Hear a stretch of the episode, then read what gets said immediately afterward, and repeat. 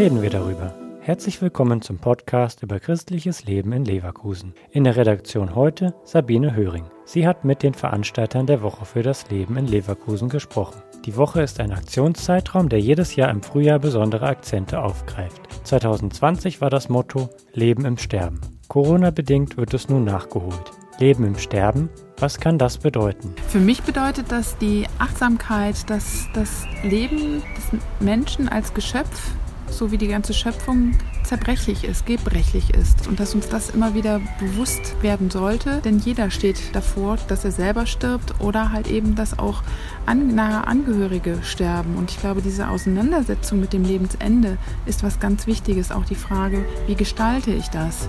Brigitte Zöll, Trauerbegleiterin im Hospizverein, ergänzt.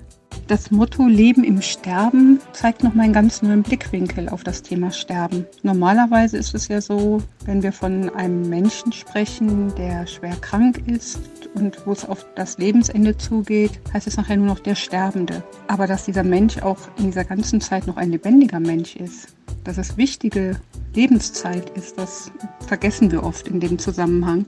Die Woche für das Leben startet am 28. August und geht dann eine Woche. Das ist ein Samstag. Und an jedem Tag wird es äh, kleine Programmpunkte geben, sei es ein Gottesdienst, mit dem wir das äh, eröffnen, sei es Vortragsveranstaltungen. Wir haben auch eine Diskussionsrunde.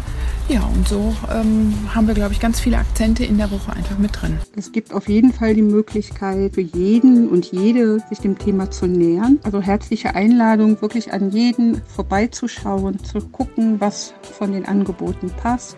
Die Veranstaltungen finden statt in Kooperation mit fünf ganz verschiedenen Gruppen. Der katholischen Kirchengemeinde St. Remigius, der evangelischen Kirchengemeinde Opladen, der Freikirche in Opladen, dem Hospizverein Leverkusen und dem katholischen Bildungsforum in Leverkusen. Alle Veranstaltungen sind kostenfrei. Für Brigitte Zöll ist wichtig, für mich das Wichtigste oder was für mich sehr wichtig ist an der Woche für das Leben ist, dass man ins Gespräch kommt. Und schön finde ich es, wenn das Gespräch weitergeht, wenn das Thema also auch weitergetragen wird.